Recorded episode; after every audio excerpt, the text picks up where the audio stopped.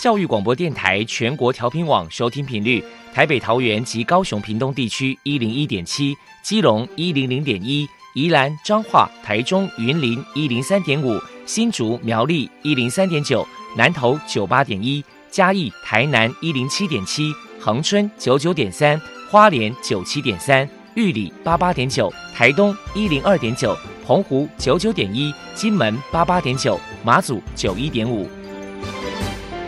是包容，爱是牺牲，爱是分享，爱是服务。因为爱，特殊教育充满了无限的可能。用爱关怀身心障碍同学的未来，用心倾听资赋优异子女的心声。欢迎老师、家长、同学们，大家一起加入特别的爱这个大家庭。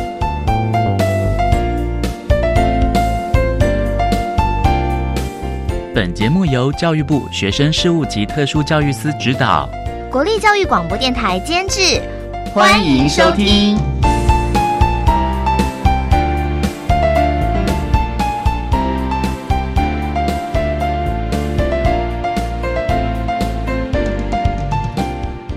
因为爱，我们在空中相聚。欢迎您再度收听特别的爱，我是小莹。这个节目在每个星期六和星期天的十六点零五分到十七点播出。在今天节目中，将为您安排三个部分。首先，在“爱的小百科”单元里头，波波将为您安排大树抱抱单元，为您邀请黄月清女士为大家分享视多障儿的家长教养经验，希望提供家长老师可以做个参考。另外，今天的主题专访为你安排的是《爱的随身听》，为你邀请国立台中教育大学特殊教育学系的庄素贞教授为大家说明，还有其他的学习方式，谈各教育阶段视觉障碍学生教学辅导的策略以及注意的事项，希望提供家长老师可以做参考。节目最后为你安排的是《爱的加油站》，为您邀请获得一百零六年优良特殊教育人员荣耀的国立台中启明学校教务处的教务主任王信凯王主任为大家加油打气了。好，那么开始为您进行今天特别的爱第一部分，由波波为大家安排大树抱抱单元，大树抱抱。特殊儿的父母辛苦喽！我们将邀请家长分享教养的技巧、情绪舒压、夫妻沟通、家庭相处，甚至面对异样眼光的调试之道。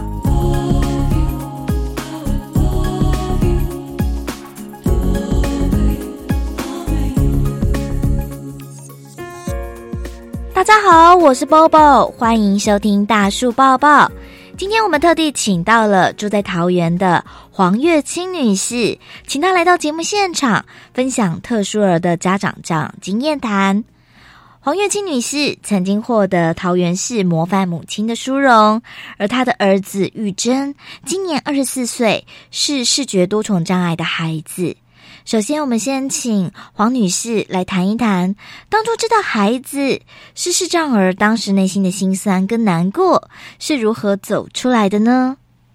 因为哈，小朋友已经二十几岁了，所以时间已经有点久远，讲起来也没有那么刻骨铭心啦。不过当初的确是很辛苦，因为他是属于意外而造成的。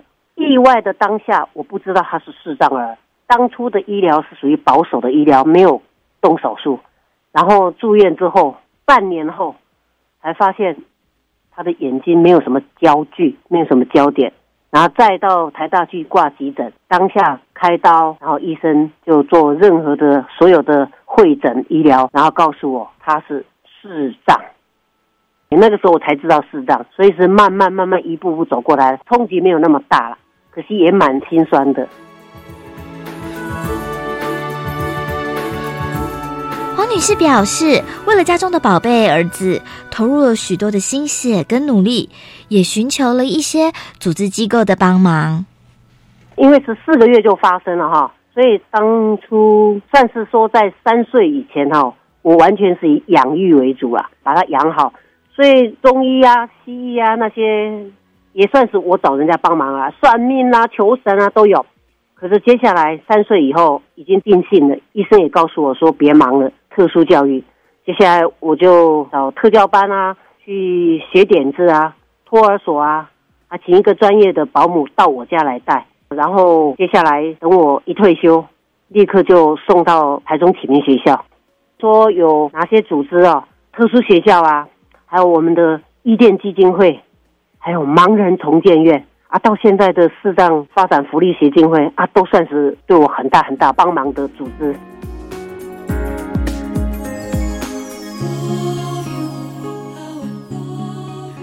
王女士表示，在教养孩子过程当中，遇到最大的考验是，我觉得最大的考验哈，就是人力。我人力的不足，也就是说人力非常重要，因为他眼睛没有使上力，我们就要当他的眼睛，无时无刻不能离开他。更何况我上班，我任职又是军职，所以我的时间是非常的紧，所以人力的分摊，家人要互相分摊啊。这一点我好像这方面家里没有。提供太大的资源了，所以最大的考验就是人力无法喘息，怎么克服就走过来了，一步一脚印，久了就习惯了，把它当做是课题，人生的课题，就这样子。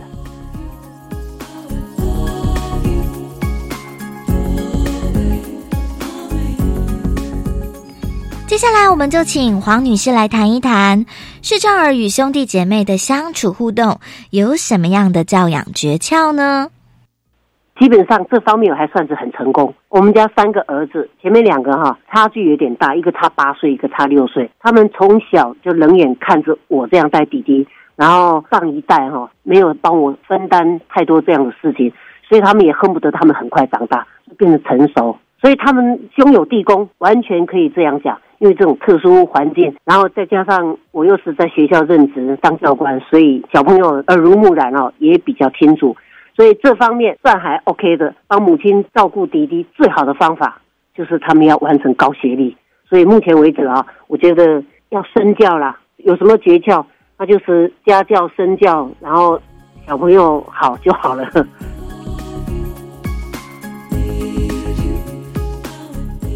面对视障儿的情绪问题，请教一下黄女士有哪一些教养方法呢？小朋友哈，当初我后来还办缓学一年，因为他没有办法久坐在椅子上，所以我以为他过动，其实他是智障、自闭跟智障多重障碍，所以他的情绪问题是我也搞不定，那到底是过动还是自闭？残障手册还是叫自闭？然后慢慢的就自己就。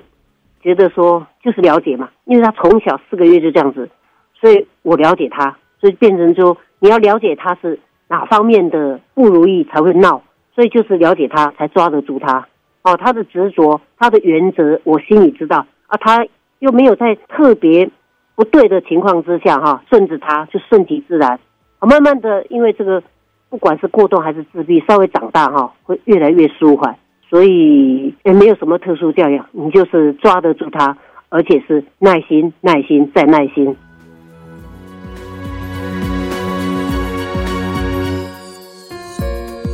再来，我们就请黄女士分享宝贝儿子所做的窝心感人的故事。一路上就是跟我母子相依为命，所以我觉得他每做的一件事情，我都觉得很窝心。如果说现在来讲哦，他只要每天平安的回到家。我就觉得很窝心，因为他现在他是盲人，可是我帮他做了一些辅助的一个工具、辅助的设备哈，他穿反光背心，好帮他做很多的名条啊，让公车司机看得到他，所以他自己去上下班，所以每天对我来说是最大的考验。可是他每天能够成功平安的回到家，对我来说就是就是最窝心的事。可是如果要再讲最最的，他因为是担任按摩师，有在学按摩技术，晚上的时候都会跟我说：“妈妈。”今天没有做到什么客人耶，我帮你按摩吧，因为我有时候不忍心，他会帮客人做的那么累，还要帮我按，他都会讲这句话。他说没有做到什么客人，那我帮你按摩吧，一直到按摩到我睡着，他才离开。哦，我觉得这很窝心，而且这是一辈子会窝心的事情。最后，黄女士还有什么样的话想要传达的呢？事情都碰到了，面对他，解决他，放下他。所以我觉得这是老天爷给我们的功课。如果说家里也有视障儿的话，所以我们就努力去修行吧。然后如果情况允许的话，我尽量帮他找一条路，就等于帮他开那一扇窗，就是教他钓鱼。其实最重要的是，我们就身为家长的我们，我们要更强壮，要更强壮。说白一点，就是我们要活得跟他一样久。所以，我现在带着他路跑，带着他骑脚踏车，还有去游泳，就是我们要活得更健康、更长远。我想是这样吧，自我期许。啊，在这里哈，我要非常的感谢啊，帮过我们的很多单位。包括伊甸基金会啊，宋慧欣老师，还有盲人重建院的吴宗元老师教我们技术，带着我们去参加跑步的桃园市长居家陪跑团，以及最最重要，现在的桃园市长发展福利协进会的现任理事长林芳文林理事长，谢谢大家。谢谢住在桃园的黄月清女士接受我们的访问。现在，我们就把节目现场交还给主持人小莹。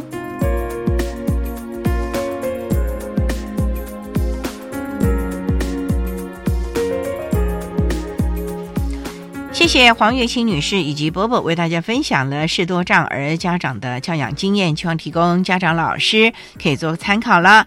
您现在所收听的节目是国立教育广播电台特别的爱，这个节目在每个星期六和星期天的十六点零五分到十七点播出。接下来为您进行今天的主题专访，今天的主题专访为您安排的是爱的随身听，为您邀请国立台中教育大学特殊教育学系的庄素贞教授。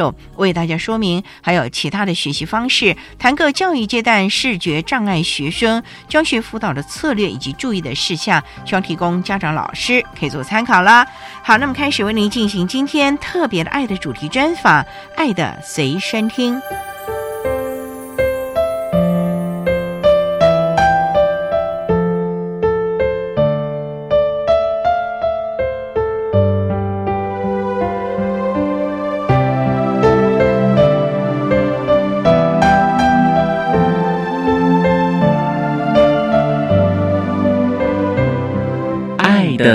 随身听。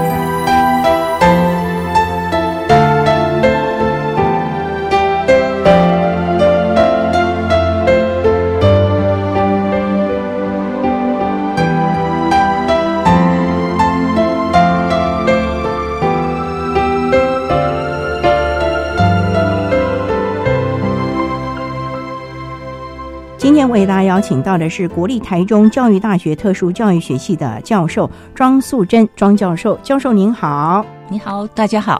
今天啊，特别邀请教授为大家来说明，还有其他的学习方式，韩课教育阶段视觉障碍学生教学辅导的策略以及注意的事项。我们今天主要谈的是融合教育啊。那首先啊，要先请教授为大家来说明什么是视觉障碍，因为我们看好像蛮多元的耶。OK。说到视觉障碍啊，我本身也有视力的问题。我在班上调查过，大概九成的学生都有视力的问题。但是我们教育资源是非常有限的，所以我们要筛出最需要特殊教育服务的这一群学生。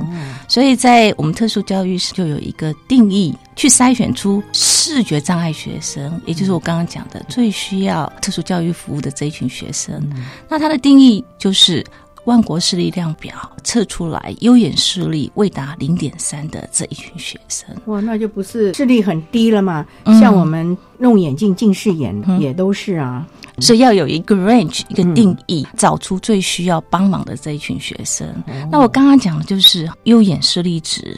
如果说有一只眼睛它是全盲的，另外一只眼睛它的视力值是零点五，这样子也不符合我们特殊教育法的规定，也就不是我们特殊教育所服务的视障学生哦。可是教授，你一个眼睛去看，它会有左右误差、距离误差的。对，那在学习上，在看字或者是相关的，如果说一些图表嗯或者一些立体图，尤其是地理课，那会有问题啊。是会有一些问题。这一群学生站在教育的路上。我们还是要去协助他，只不过就是说，如果他没有这个身份，有一些特殊教育的资源，像补助，可能就没有办法去申请。但是在教育的立场，我们还是尽可能来协助他们，even 他们不符合特殊教育上的视觉障碍的定义，还是要以教学上、学习上为权利嘛？教授，我想请教，到底视觉障碍是什么原因造成的呢？有的是先天的，那有的是后天。造成视觉障碍，有两。大原因，第一个就是眼球生病了，比如说呃水晶体或者视网膜功能退化，或者是有缺损，这样子也会造成视觉功能的受损。那另外一类就是大脑，大脑受伤。大脑的后视神经传导进入受伤，或者是视皮质受伤，也会造成视觉功能的受损哦。那这一类的学生，通常眼睛看起来跟一般人没有两样，可是他们看东西就是看不到或看不清楚。那这也是最近我们常常发现的一个个案，因为现在医技的发达，很多以前早产儿没有办法救活的孩子，现在都可以把他救回来了。因为这些孩子常常放在保温箱里面啊，很多时候大脑的神经系统就会受损。那这一类的孩子也是最不容易被诊断出来的。那我们最近举办一系列的讲座，介绍我刚刚讲的视皮质损伤，也就是在英文上我们称为 cortical visual impairment。因为这一群视觉障碍的孩子人数越来越多。根据研究的统计，在美国，它可能成为未来美国视觉障碍教育主要的服务对象。国内也是有相同的发展趋势，在日本、中国大陆也是这个样子。那教授，这个是先天，是因为环境引起的，还是早产引起的？基本上，我们只能说他是脑部受伤。那脑部受伤的原因有很多。就很难去对对对，所以那家长要特别的注意，医疗人员也要特别帮忙啊。嗯，好，那我们稍待再请国立台中教育大学特殊教育学系的教授庄素贞庄教授，再为大家说明还有其他的学习方式，谈各教育阶段视觉障碍学生教学辅导的策略以及注意的事项。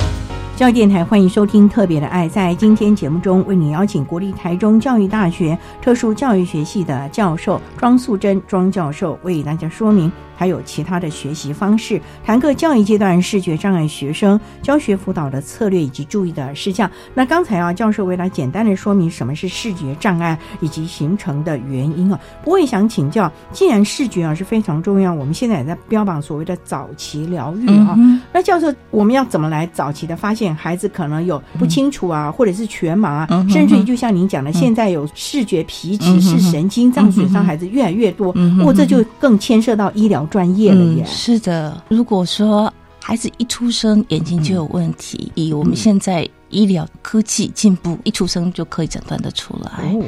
我们比较担心的就是那些低势能的学生，弱势的学生。对弱势的学生，以前我们说弱势了，因为要跟医学有所区隔，所以我们现在把弱势讲成低势能的学生，或者是低视力的学生，这样子在教育体系跟医疗体系就做一个区隔。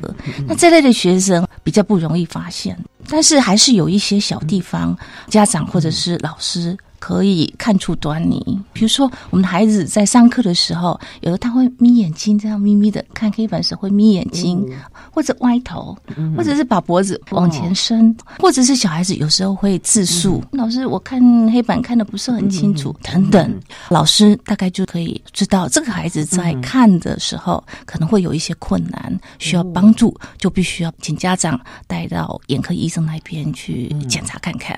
不过教授，这都应该是上小学了，才有黑板上学习的问题。嗯你看，一下那个幼儿园啊，我们幼儿园所很少是真的要看字，都是用游戏啊，嗯了不起嗯就是一些画卡。嗯嗯那老师怎么去发掘呢？还是一样啊。小朋友在幼稚园阶段，嗯他们不看文字很少吧，但是他们看图片呢、看图片的知识还是可以看得出来，这个孩子他的视觉功能是不是跟一般孩子一样？那有一些孩子，我刚刚讲的那个视皮质损伤的孩子，眼睛看起来正常的，可是他就是看不到或看不清楚，看得乱七八糟。我一个学生的孩子，他是刚刚讲的是皮质损伤的孩子，可是他在六岁以前一直被当成智能障碍的孩子，哎，为什么？他的他的眼睛看得很正常啊，也很漂亮啊，可是怎么学习能力那么差呢？所以在学前阶段就被当成智能障碍，甚至是自闭症的孩子，一直到六岁的时候才被诊断出来他是视觉障碍的孩子。哇，对对对对对。就失去了黄金期了吗？对，所以我们都希望，不管是学前的老师，或者是国小、国中阶段老师，能够进入到教育体系，接受在职训练。以前我们的在职教育，那种视皮质损伤的相关的专业训练就比较少。可是现在越来越多这样的孩子，所以我鼓励我们的老师，不管是学前、小学、国中阶段，都能够回到学校，再接受相关的训练。不过教授，您说这个视皮质有没有可能小学之前都很好，到了高年级甚至于国中了，他的视皮质发生问题，还是他是先天就开始慢慢慢慢恶化了？基本他是因为脑部受伤所造成的，所以要诊断他是不是视皮质损伤的孩子，我们必须要看看他以前的医疗记录才能够确认。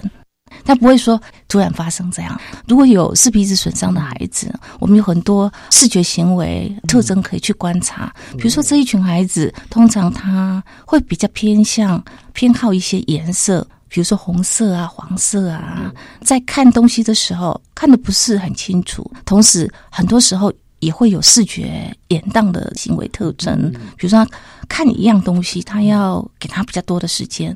才比较能够稍微看清楚，所以这个主要照顾者还有我们学前老师就要特别的注意了。对对，注意之外，嗯、还记得要回去接受在职训练，哦，多学一些新知。嗯、是的，是的。好，那我们稍待啊，再请国立台中教育大学特殊教育学系的教授庄素贞庄教授为大家说明，还有其他的学习方式，谈个教育阶段视觉障碍学生教学辅导的策略以及注意的事项。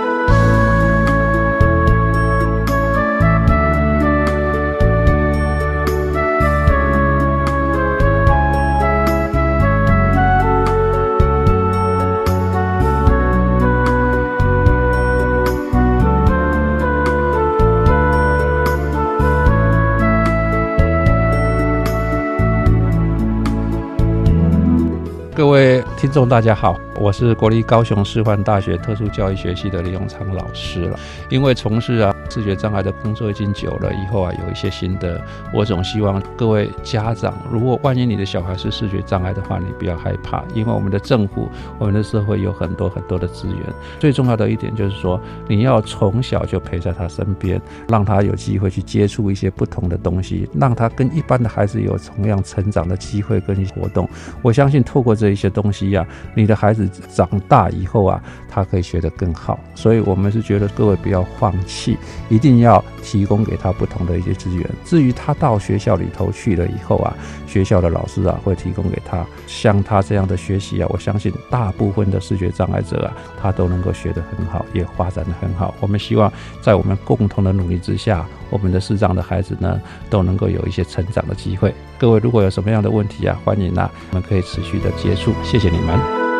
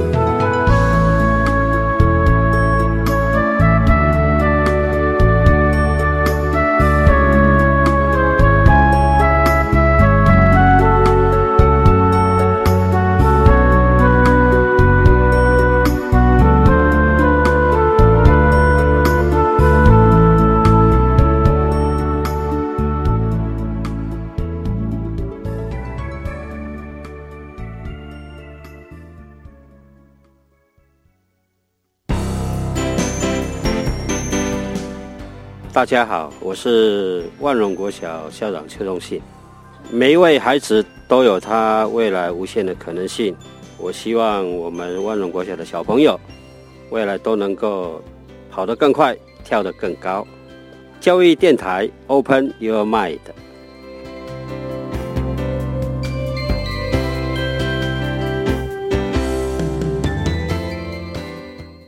十二年国教新课纲将在一百零八学年度开始实施，你知道有哪些改变吗？有哪些应应的配套措施？有哪些学校的试行经验呢？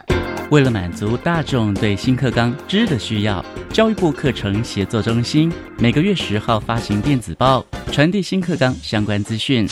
掌握新课纲最新讯息，快上网搜寻教育部课程协作电子报。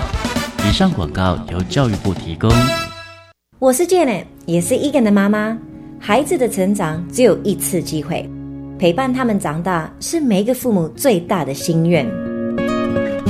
在台湾，每十五个孩子中就有一个是发展迟缓儿、慢飞天使。邀您一同响应伊甸基金会弱势儿童服务计划，请拨打支持专线零八零零零二五八八五，或上网搜寻伊甸慢飞天使。管那么的水，罗嘎西木嘎！大家好，我们是欧开合唱团。您现在收听的是教育电台。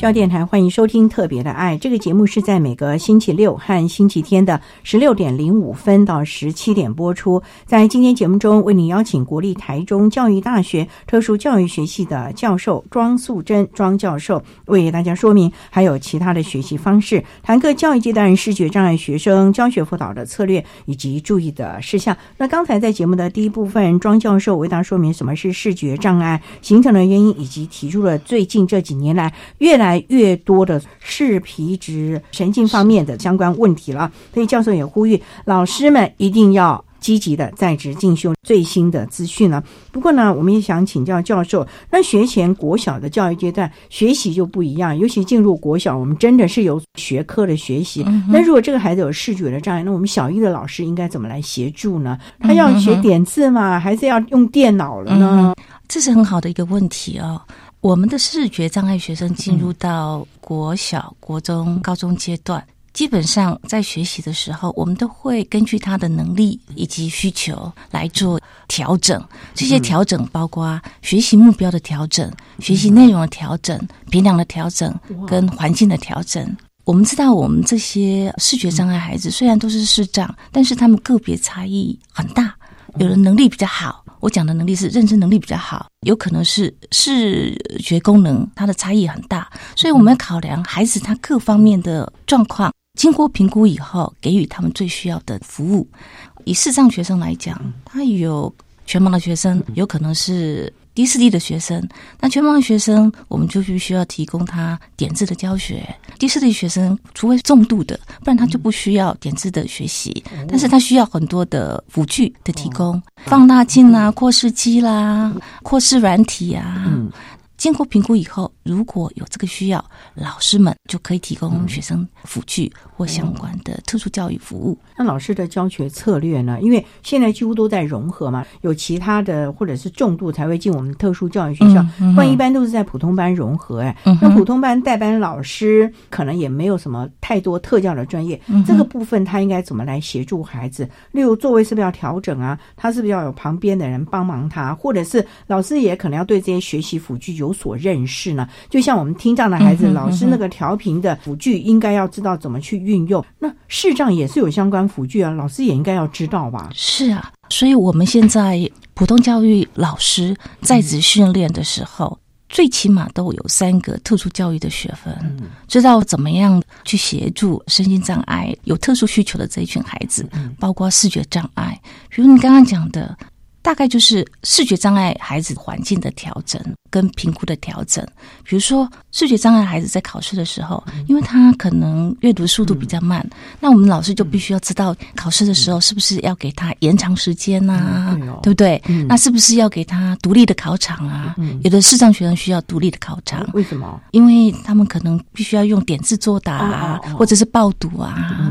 诸如此类的评量调整考试的方式，干扰其他对对对，不能干扰其他的孩子，也让他有比较安静的地方来作答。辅具的使用，基本上普通班的老师可能在职训练的时候接触的比较少，但是我们有视障巡回辅导老师会进到学校帮忙普通班的老师。每一个县市都有视巡的老师，所谓视巡就是视障巡回辅导老师。那这些视障巡回辅导老师具有很好的视障教育专业服务的知识跟技能，可以协助普通班老师来帮助普通班的视障学生。不过，教授，那我就想请教，像视障巡抚老师到这个学校来协助服务的时候。代班老师要知道这个孩子他教学上有一些什么困扰，或者是觉得孩子有一些什么困难了，他才能够提出。是的，是的，是巡抚老师不会来的啊。对啊，所以特殊教育服务它是一个团队合作的一项工作，不是说特殊教育专属特殊教育老师的工作，是需要普教老师还有学校所有的。行政人员还有所有的师生一起来帮忙，这样子的话，特殊教育的成效才能够彰显得出来。所以，通常这巡护老师可能要入班观察吧？是的，老师就不要认为说是一个来监督他的，或者是会啊会，有 老师会介意。也不是他不要，总是在教课的时候有人在旁边观课，总是有一些压力吧。对对对。但是我想说，平常心吧，就是如果我们的心里想着入班观察是为了这个孩子好，那我们就朝着这个目标一起来努力。那其他的就是很 minor 很小的事情。那同台的关系呢？老师是不是代班的观念影响了班上其他孩子对这个特教孩子的态度啊，或者是协助了呢？是的，视障学生在普通班就读的时候，或多或少了会有一些人际互动的关系呃障碍。基本上，我觉得普通班老师或特教老师扮演很重要的一个桥梁，因为我发现视障学生他们在普通班就读的时候，最常碰到的就是人际互动的问题。不知道怎么跟旁边的同学互动，常常发生一些不愉快的事情。那这个时候，老师就有必要告诉班上的同学，这视障生他的现况、他的问题，怎么样来帮助他们。那当然，视障学生他本身也要自立自强啊。他自己也要努力的学习，该学习的也应该要学习，也应该要做到。比如说，请人帮忙的时候要说声请字啊，不要认为别人帮忙我是理所当然。嗯，对，这个观念是非常重要。否则呢，如果都认为别人帮忙是理所当然，那很可能你的人际关系就会非常的恶劣了。对对啊，那我们稍待再请国立台中教育大学特殊教育学系的教授庄素贞庄教授，再为大家来说明，还有其他的学习方式，谈个教育。阶段视觉障碍学生教学辅导的策略以及注意的事项。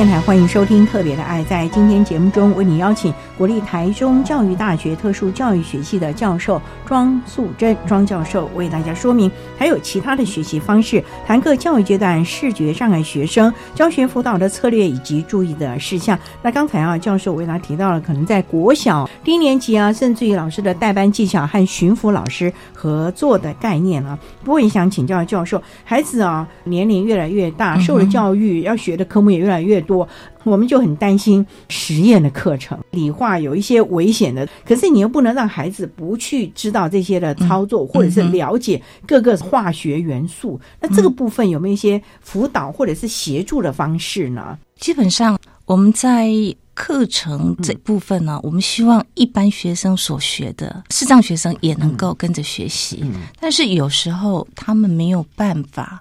做得到的话，我们可能就会用一些替代的方式，或者是找人在旁边协助。因为有一些视障学生，有一些事情确实他是没有办法做得到的，那就必须要旁边有人来协助他。所以这个时候，班上是不是有些小天使来适当的协助？那这些孩子要怎么选择呢？可能应该有人格特质的选择吧。没有错，通常我们私底下我们会观察哪一些学生，他们比较有乐于助人的人格特质。不是说每一个学生都喜欢帮助别人，有些学生个性就会比较内敛，比较喜欢独自的这样子的生活方式。但是有一些学生，他很有帮助别人的热情。那私底下我们就会。邀请这样子的学生来帮助这个市长的同才，在这种情况之下，他们在实验的课程啊，就有旁边同才协助，能够学多少尽量就学，除非说真的是没有办法，这部分的课程我们才会考虑把它删除，不然的话找别的同才来协助，这是一个方法之一。所以学习辅具也是很重要的，对孩子了，在班级上也可能要必须随着他学科的内容或者是他的年龄。或者是需求增减他的学习辅具，或者是改善他的学习辅具的应用方式吧。对，视障学生的学习辅具是蛮多元的。一般来讲，在视障教育这一部分，我们称为学习媒介的评估啊。那学习媒介的评估包括一般的学习媒介跟阅读书写的媒介。不管是一般学习的媒介，或者是阅读书写媒介，都必须要每一年评估一次。一年就要评估一次。对，因为视障学生他们视力值在一年当中可能会有所变化，有的变化很快，有的变化很慢，有的可能不会有变化。但是我们必须要根据相关的研究，建议一年评估一次。所以他们今年可能有的使用扩视机，明年。除了扩视机之外，可能需要扩视放大软体等等。有时候再过两年，它就需要点字的学习，特别是那些重度弱势的孩子。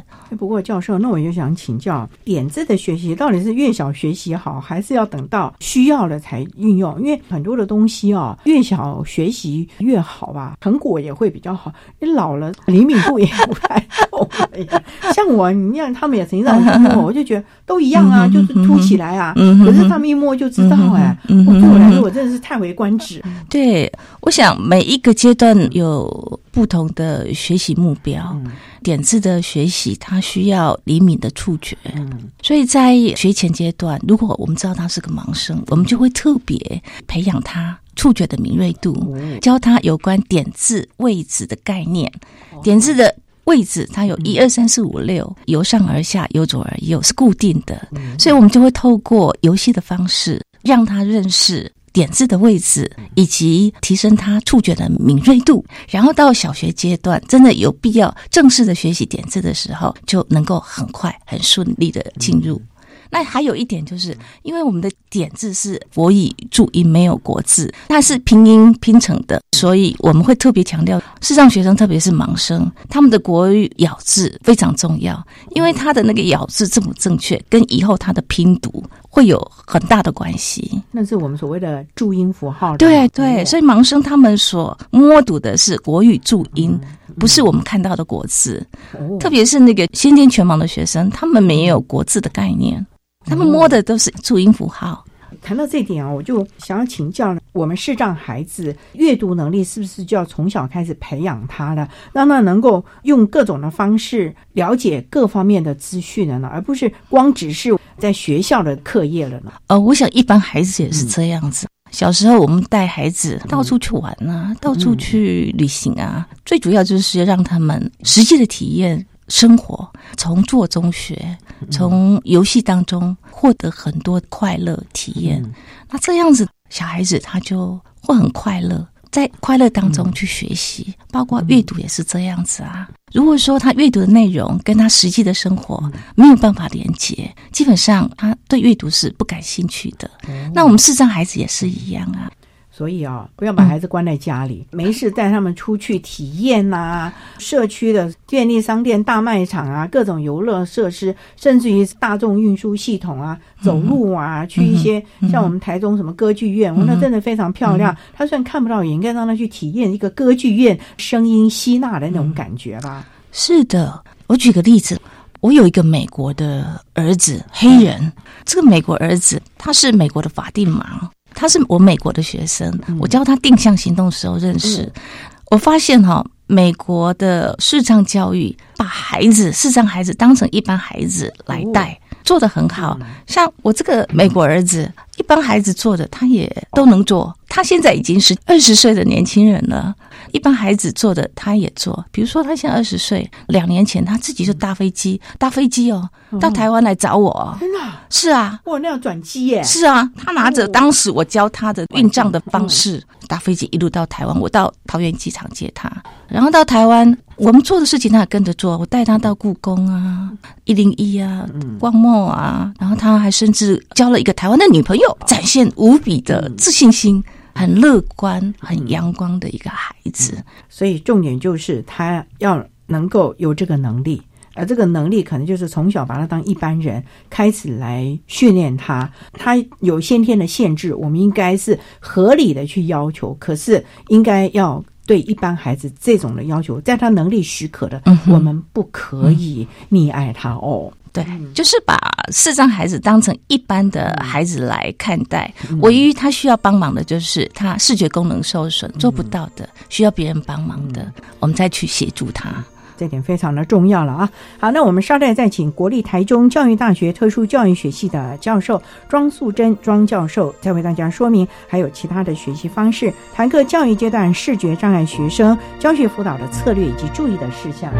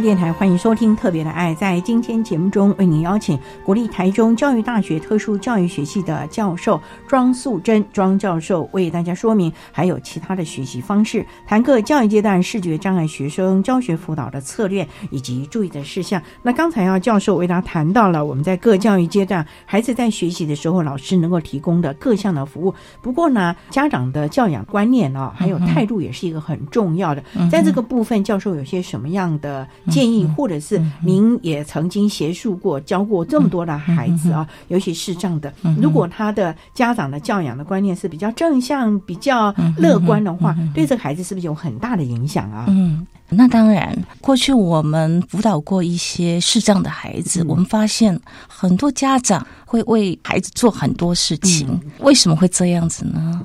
最主要是家长会内疚，觉得说。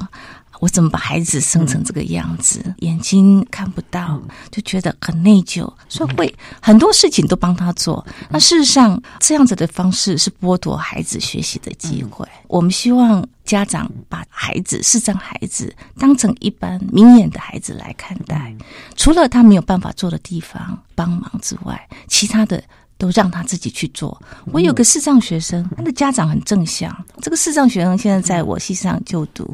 这个视障学生好厉害，好阳光，好正向。有时候我觉得他的阳光、正向、积极，比。普通一般正常的孩子还要正向。我在上课的时候问问题，其他的学生都默默无语，就他老师我知道，然后就叭叭叭。比如说我那一天问班上同学，有谁知道怎么到惠民学校？然后这个孩子就自己 Google，他有盲用电嘛，他就第一个举手，老师我知道要到惠民学校怎么去怎么去，就告诉大家这个路线。后来我发现啊，他为什么培养这么好的定向能力？因为从小到大他的。爸爸妈妈安全的范围之下，就让他自己摸索学习，所以他到今天，他变得非常阳光、正向、快乐的一个孩子。那他跟同学的关系应该也很好喽，因为这么阳光，基本上不错。但是还是会有一些问题。哦，怎么说？比如说在分组的时候啊，因为他眼睛看不到嘛，活动总是会比较吃力一点。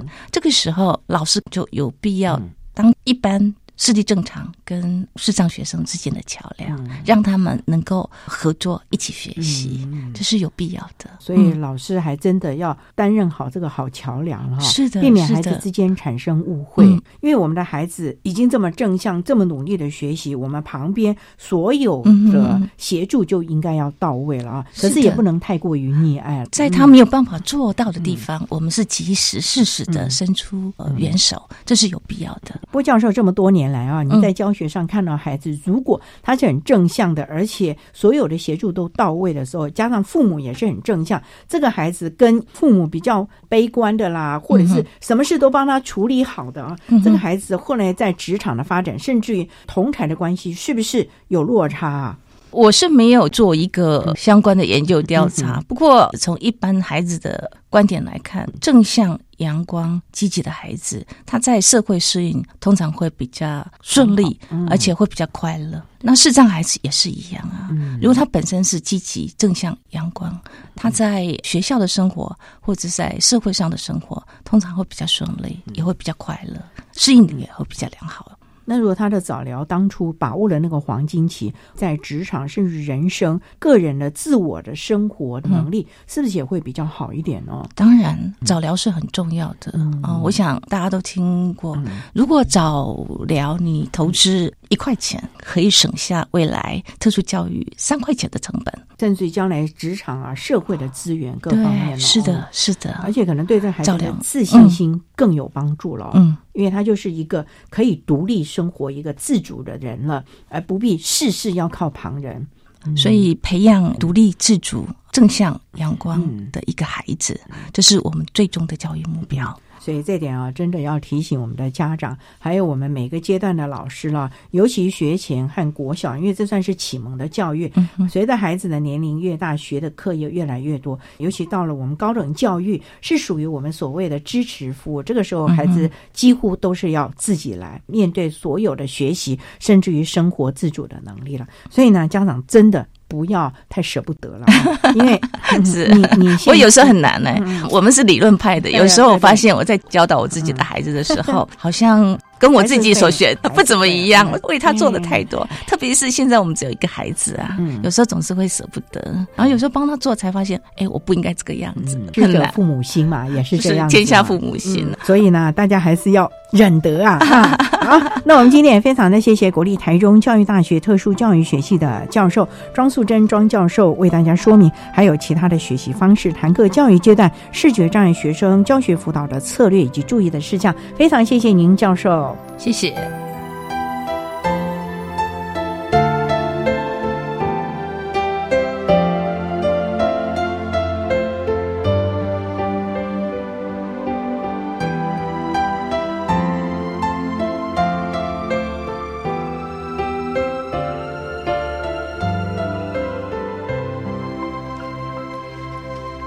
谢谢国立台中教育大学特殊教育学系的庄素贞教授为大家说明了相关教学辅导的策略以及注意的事项，希望提供家长老师可以做参考。您现在所收听的节目是国立教育广播电台特别的爱节目，最后为你安排的是爱的加油站，为您邀请获得一百零六年优良特殊教育人员荣耀的国立台中启明学校教务处的王信凯教务主任为大家加油打气。气了！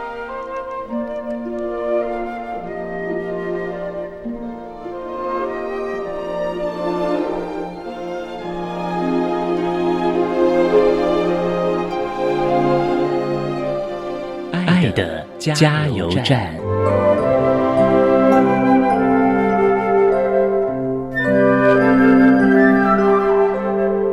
各位听众，大家好。我是台中市立启明学校的教务主任王信凯。针对高中职教育阶段视觉障碍学生学习及辅导注意事项，这边有几点建议。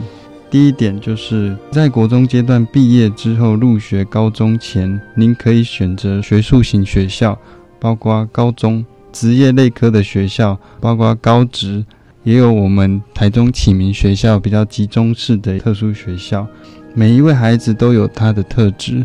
如果他是在学科方面能力非常强的孩子，我们会建议他走学术。那如果他希望学习一技之长，我们就会建议他到职业学校或者是到启明学校。入学之后，会建议各位家长、同学在进学校的时候，要先了解学校的辅导单位，例如说，您要找的哪一个资源可以到教务、学务。或者是实习辅导处找得到您所需要的，然后再来就是人员，您必须要找对人才可以解决您的问题。再来就是你要了解学校的资源之外，包括校外的资源，各县市都有视巡老师或者是视障资源中心。像我们台中市为例。学校就有成立台中市视障资源中心，那这个中心主要就是提供在一般高中或者是职业学校就读的学习所需，包括有定向辅具、教材等等，都是我们服务的范围。再来，校内都有一个特推会，那如果您进到学校之后，发现没有您当初想象的这么理想，您希望可以调整。依照教育部高级中等学校身心障碍学生重新安置作业要点，您可以在五月跟十二月的时候申请转科或者是转安置。教育其实都是独一无二的，适才适所，爱你所选，选你所爱的。我想这是非常重要的，因为每一位孩子都有他独特的地方。如果您可以找到自己的潜能，相信您在学习的过程中就能够事倍功半。未来您也可以发展出自己兴趣以及工作的愿景。再来就是高中阶段，希望您可以明确的发现自己的优势能力。优势能力就是我们所谓的带着走的能力，这个都是在您未来毕业之后，在职场上或者是在大学阶段学习上非常重要的部分。培养自己解决问题的能力，我想是每一位孩子都必须要具备的一个条件。希望听众朋友有机会能够到台中市立启明学校走一走。欢迎听众朋友有任何视障相关的教育问题，到学校来做一个询问。谢谢大家。